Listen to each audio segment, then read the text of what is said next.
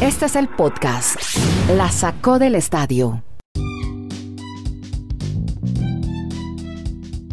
Episodio 294, estamos haciendo streaming desde Chile, Estados Unidos y Colombia para contarles historias de deportes americanos. En poco más de 20 minutos empezaremos hablando de los playoffs de la NBA que comenzaron en la burbuja con descollantes actuaciones individuales. Ganaron todos los sembrados. Dani Marulanda nos hace un eh, resumen ya para comenzar. Yo estoy en Chile y los saludo en Colombia. Hola Dani. ¿Qué puede destacar de lo que pasó ayer en la burbuja de la NBA, comenzando ya las finales de este de este clásico americano del deporte. Hola y gracias Andrés, pues realmente no hubo nada de sorpresas porque como usted lo acaba de manifestar, los sembrados, los equipos que ganaron más partidos en la temporada regular, pues fueron los victoriosos en esa primera jornada. Los Nuggets de Denver, hablamos también del equipo de, de, los del Este y, obviamente de la conferencia Oeste. Pero el tema particular es la actuación individual de algunos basquetbolistas. El tema de Donovan Mitchell, este gran jugador de Jazz de Utah logró 57 puntos y es la tercer mayor cantidad en la historia de un juego de playoffs, casi igual al récord de Michael Jordan que tuvo 63 en sus épocas gloriosas con los Chicago Bulls. Y también la actuación de Luka Doncic, que siendo de 21, teniendo 21 años, logró más de 40 puntos, poniéndose a la par de jugadores como LeBron James, que a esa edad también habían logrado esa cifra en su primera participación en playoffs. Pero realmente los partidos, a excepción del de Nuggets de Denver y el Jazz de Utah que se fue al tiempo extra, fue mal. No, no, no, se veía como Sixer le diera sorpresa a los Celtics de Boston en cuanto al este y las demás series o llaves que se están jugando por el momento en esa primera jornada todo salió acorde a lo que estaba estipulado. En el extratiempo Denver atendió de qué manera Utah ya, ya le dijo, mira, aquí estamos nosotros, pero mire, tenía esto para el rey del dato. Eh, lo de Doncic es histórico también porque es el primer jugador en toda la historia que no está más de 42 puntos. Eh, es un récord debut, superó a George Mikan, que hizo 37 puntos desde el año 49. Imagínense, tenía 71 años de vigencia este debut. Y hay algo bien especial. Hoy ha hablado LeBron James y ha dicho que esta será la disputa por el título más complicado por las circunstancias y el hecho de que estén aquí y contó algo particular. Dice, mire, dijo, lo que es distinto es el ambiente. No estoy en casa, no estoy con mi familia, no estoy durmiendo en mi cama, no estoy en las instalaciones de entrenamiento, no me preparo para estar mañana en el Staples con nuestros aficionados. Es decir, no va a tener ni a los Nicholson ni a todas sus estrellas, sus Hollywood stars acompañándolo. No tengo muchas cosas esenciales para mi régimen diario. Eso es lo que ha cambiado, pero mi mentalidad va a estar siempre afinada. Pero mire, es un poco las circunstancias en que están viviendo, que no parece que las sintieran. Uno, uno ve los partidos y son de un trámite intenso y buenos partidos de baloncesto, ¿no creen ustedes? Kenny, ¿cómo la ve desde Estados Unidos, Bristol, el inicio de los playoffs en la burbuja? Un abrazo, Andrés. Eh, estoy de acuerdo, o sea, la intensidad que se vive. En la NBA lo que pasa es que, claro, estamos viviendo una época de tanta incertidumbre, donde yo creo que lo mejor, si a uno le toca, si tiene la bendición de trabajar, eh, porque el baloncesto es un trabajo a nivel profesional de estos muchachos. Hombre, lo mejor es pensar en el día a día y en dar lo mejor día a día y cuidarse, importantísimo. Lo demás ya lo iremos manejando en la medida en que se presenten eh, los tropiezos, en que se presenten los obstáculos, pero creo que en medio de todo, no solamente se ve un buen nivel, sino que es una bendición tener eventos, porque es que vea, Andrés, son varios los eventos que se cancelaron totalmente y que no van. Correcto. Así es. Sí, muchos. Por ejemplo, el torneo más antiguo de soccer se canceló del mundo. No, del mundo no, pero sí de los Estados Unidos. No sé si del mundo. Ajá. Pero, no, sí, el, más, antiguo puede ser la FA Cup, ¿no? La de. ese, es el, más antiguo, ese es el más antiguo en el planeta en fútbol. Exacto. Eh, pero, y en el planeta fútbol de los Estados Unidos, el más antiguo es el US Open Cup. Eh, oficialmente cancelado debido a la pandemia del coronavirus, lo anunció la Federación de Fútbol de los Estados Unidos, US Soccer. Eh, se dice que la pandemia, en el, en el anuncio, en el comunicado, ha tenido impactos adversos en los viajes, obviamente, ha limitado o echado a los aficionados de las gradas en los estadios y los estrictos protocolos de sanidad son muy difíciles para ellos. Esto llevó a la decisión de cancelar el torneo. Significa que la racha, atención a esto, de esta competencia, que se celebró todos los años desde 1914, incluso en tiempos de guerra, ha llegado a su fin. Incluso le parece? en tiempos de guerra se jugó la Copa Abierta a Estados Unidos, que es lo equivalente a, a la Copa, Colombia, que es lo equivalente a la Copa, X en México, a, la Copa del Rey, a la, Copa Italia. Exactamente, la Copa Italia. Bueno, se jugaba de manera eh, consecutiva desde el 14. Este año no por la pandemia. Es que esta liga depende mucho, Andrés y Dani. Sí. Eh, así como, como otra liga que les voy a contar más adelante. Esta US Open Cup tiene derechos de televisión, pero involucra a los equipos de todas las divisiones, incluidos la MLS, y depende mucho también de las taquillas.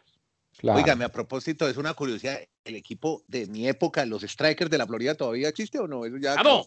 Sí, y, está, y puede estar en este torneo, ¿no? Claro que sí, ha estado. Es más, eh, hasta hace poco existió el Cosmos de Nueva York y llegó lejos en este torneo. Son varias las ocasiones en que se ha dado que llega un equipo de la máxima categoría, en este caso la MLS, y uno de la otra división. Eh, la USL, por ejemplo, en, este caso. Pero estas ligas de segunda y tercera división en los Estados Unidos se, han, se han terminado y han vuelto a empezar muchas veces, mientras que la MLS ya es una liga sólida y que muy seguramente tendremos, si Dios lo quiere, para siempre. ¿El Miami Fusion desapareció? Ese sí. Sí, el Miami Fusion desapareció. Sí. Eh, y Tampa Bay, ¿usted se acuerda que Tampa Bay tenía el Mutiny? El Mutiny, los amotinados, claro. Pero hay un equipo de Tampa que es mucho más tradicional que el Mutiny, porque el Mutiny desapareció. Claro.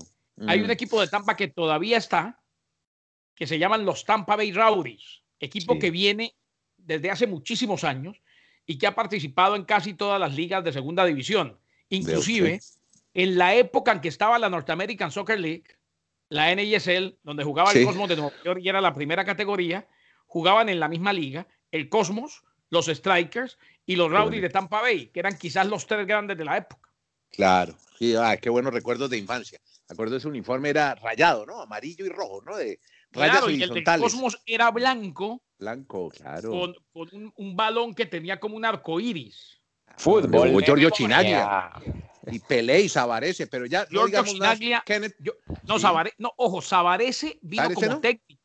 Ah, Fútbol de memoria para todos. Dios, ya empezó, ya empezó. Ya, pero venga, venga le termino, ya, ya, que le gusta tanto para que apunte. Vea, eh, en ese cosmos llegó a jugar Beckenbauer. Llegó a jugar Romerito, el paraguayo, ¿se acuerdan? Julio César, claro, Julio César Romero. Roberto mm. Cabañas antes de ir a Colombia. Sí, señor. Antes de ir a la América de Cali. Mm. Giorgio Quiraglia, usted ya lo mencionó. Sí, delantero, de la Zurra. Y en esa liga, en esos strikers de Fort Lauderdale, Huelías Figueroa. No, ¿Y sabe quién más? Me acordé, el nene Cubilla. El nene Teófilo, Cubilla. Claro, claro. Ay, Dani, lo hubieras vivido. sí, bueno. bueno ya no va porque ya Dani nos va a echar vainas. Vea, eh, a propósito de cancelaciones, Garay, otro, otra liga muy importante de América que se cancela por pandemia. Y esta tiene que ver también con taquilla y con el desplazamiento a Estados Unidos-Canadá. Se trata de la Liga Canadiense de Fútbol Americano se cancela precisamente por la pandemia. Y hay dos cosas. Una, los equipos de la Liga Canadiense en Canadá, eh, y Dani ha visto varios Grey Cup. Grey Cup es lo equivalente al Super Bowl, pero en Canadá. En Canadá, los equipos dependen mucho. Sí, hay transmisiones de televisión de la, taquilla. Generalmente se llenan los estadios en Canadá, sea lo que sea. Y esta vez no habrá, no habrá espacio, no habrá público, están cerrados los estadios. Eso es lo primero. Y lo otro, muchos de los jugadores de estas ligas, de esta liga como tal canadiense de fútbol americano, viven en los Estados Unidos y tienen la costumbre de terminar el partido, de volverse y volver a los dos días, lo cual tampoco lo pueden hacer debido a las restricciones. O sea, eh, era muy difícil que lo hicieran. Es más, recordemos que los azulejos de Toronto del béisbol están jugando en Buffalo y que los de la Major League Soccer, al menos los del este, hablamos de el equipo del Impact de Montreal y de Toronto están jugando en el Red Bull Stadium, en el Red Bull Arena de los Red Bull de Nueva York. Claro, para no irse a moverse hasta Canadá. Mire, a propósito de eso, pues el equipo campeón, es que yo no me puedo imaginar un partido de fútbol americano, los Chiefs de Kansas City, solo viendo los 17 mil personas, que fue lo que confirmaron ayer, ¿no? Que podrán entrar a Entre ellas, Pacho Santos. Pachito, claro. Oiga, pero 10% no, del estadio pero muy poquito, ¿no? Eso, eso, eso es lo mismo que nada, ¿no? 17. Venga, eh, Marulanda, hablemos de béisbol, hermano, porque es que tenemos muchas cosas de béisbol para contar. Primero, debuta un colombiano. Hablamos con los colombianos en las mayores. Sí, hablemos de Nabil Crismat, lanzador barranquillero. Y a mí me sorprende es que ese es el pelotero número 26 en la historia de Colombia en grandes ligas, pero es apenas el segundo lanzador de Barranquilla. El primero fue, incluso también esta temporada, Luis Patiño. Es más, los dos que han debutado de Colombia este año en grandes ligas, los dos son lanzadores y son los primeros barranquilleros en esa función de pitchers en grandes ligas. Luis Patiño y Navid Crismat. Crismat ayer tuvo una muy buena salida en, esa, en ese debut. Una entrada lanzada, ponchó a dos rivales, solo permitió un hit, no permitió carrera, o sea que su efectividad está en 0.00 y eso le va a abrir la posibilidad para que siga siendo habitual en el bullpen del equipo de los Cardinales de San Luis. Es además el segundo jugador colombiano que juega con esta indumentaria o con esa franquicia de los Cardinals. El otro había sido, se lo recordarán, Edgar Rentería, que fue el primer colombiano con los Cardenales de San Luis. Y es el octavo colombiano que esta temporada ya hemos visto en el béisbol de grandes ligas. Creo, Andrés Kennedy Oyentes, que este va a ser el año con más colombianos en la, en la gran Qué bueno, qué el récord el año pasado, cuando tuvimos 10, pero en ese momento estamos pendientes de Jorge Alfaro, que en cualquier momento ya ha llamado por los Marlins, ya están entrenando en Júpiter o en Júpiter, donde ellos tienen su sede. También su amigo el lavavajillas, como usted lo bautizó, sí, lavavajillas, Quintana, está pendiente de ya el llamado. O sea, ahí tendríamos ya 10. Solo nos queda esperar, ¿se acuerdan la historia que contamos de, del amigo del Taxi Squad, de don Ronaldo el Hernández? De Tampa, el Ronaldo. El de Tampa. Y ahí ya mínimo tendríamos 11. Creo que es muy probable que este año sea el de más colombianos en el mejor béisbol del mundo. Venga, usted que tiene tantos amigos de la Cora en el Caribe, esto es bueno porque van a llegar más scoutings a Colombia, ¿no?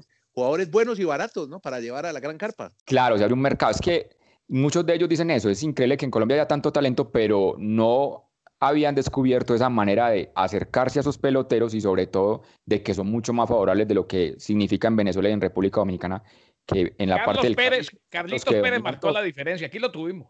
exactamente. Claro, y conoce muy bien Colombia, bueno. Tanto que ha ido a la tiendecita en Barranquilla a comer frito y arepa de huevo. Pero mire, ah. hablando, de, hablando de béisbol, hay una, una anécdota, un hecho histórico. Se produjo ayer con, con dos hermanos, o con una, una pareja de hermanos mejor. Cuéntenos, Garay, ¿de qué es la historia? ¿Qué ocurrió ayer histórico en el béisbol?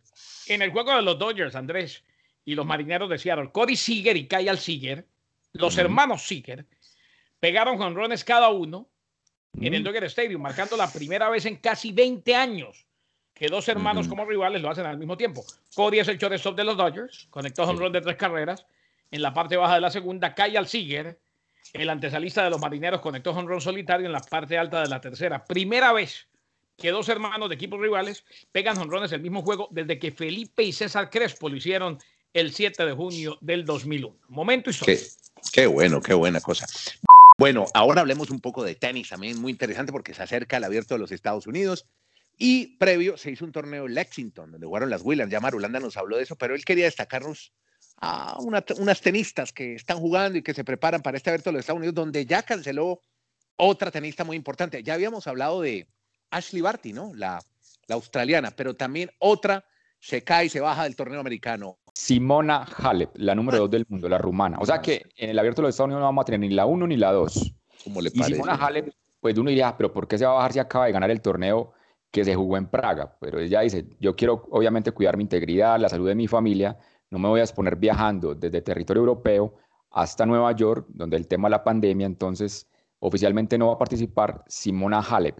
Y también mencionemos a Jennifer Brady, es la chica que ganó en Lexington, que le ganó el torneo donde estaban las hermanas Williams. Ella aparentemente iba a estar. Y ya nos preparamos este fin de semana para el torneo Masters 1000 de Cincinnati, que como es la nueva normalidad, conserva el mismo nombre, pero se va a jugar, como hemos dicho Andrés, en Nueva York. Va a ser como el abrebocas y una especie de analizar qué pasa durante esa semana, la próxima en ese torneo, porque ya el 31 de este mes tendremos el US Open, donde al momento en los hombres va a ser el primer torneo, obviamente la ATP, pues la gran figura para ver es Novak Djokovic, que es el que ha confirmado su participación No le, no le, exacto, y no van en Nadal, Federer no, ¿no? Va a estar, ¿cierto? Está no, por la lesión, correcto. sigue lesionado, o sea, sería el tenista más importante. el torneo para, el torneo para Djokovic seguirse acercando al récord de, de Federer Van a estar seguramente todos los que estuvieron en las fiestas de Djokovic en Serbia, van a estar en aquellas fiestas que contagiaron a más de uno con COVID-19. Bueno, mire, hablemos un poco de fútbol porque, bueno, se está desarrollando la Liga Europa, la Liga de Campeones. Sobre Liga de Campeones, ya usted me habla de Liga Europa porque se aproxima la final. Quiero hablar de una mujer en el Bayern Múnich. Le dicen el poder detrás del poder. Mujer. Se llama Kathleen Kruger, 35 años, y ocupa un puesto muy importante en la organización del Bayern de Múnich. Team Manager.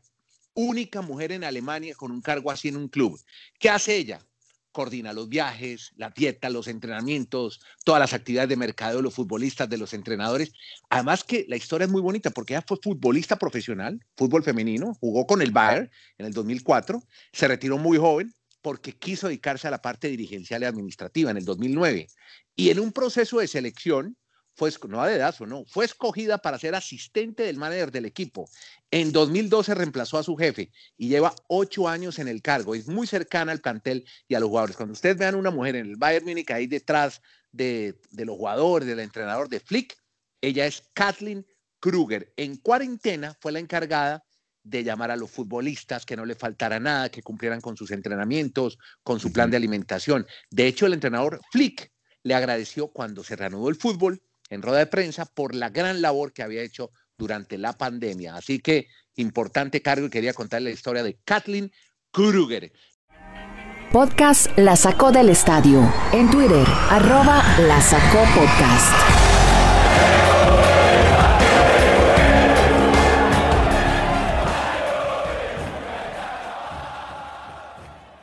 Llega la final de la Europa League y como era esperarse, el Inter de Milán, el equipo italiano con más dinero, Marulanda, con eh, más figuras, el otro un equipo ucraniano lleno de jugadores brasileños, pues ha caído goleado en las canchas de Alemania. ¿Cómo vio la final y qué podemos esperar del Sevilla Inter del próximo viernes? Dani Marulanda.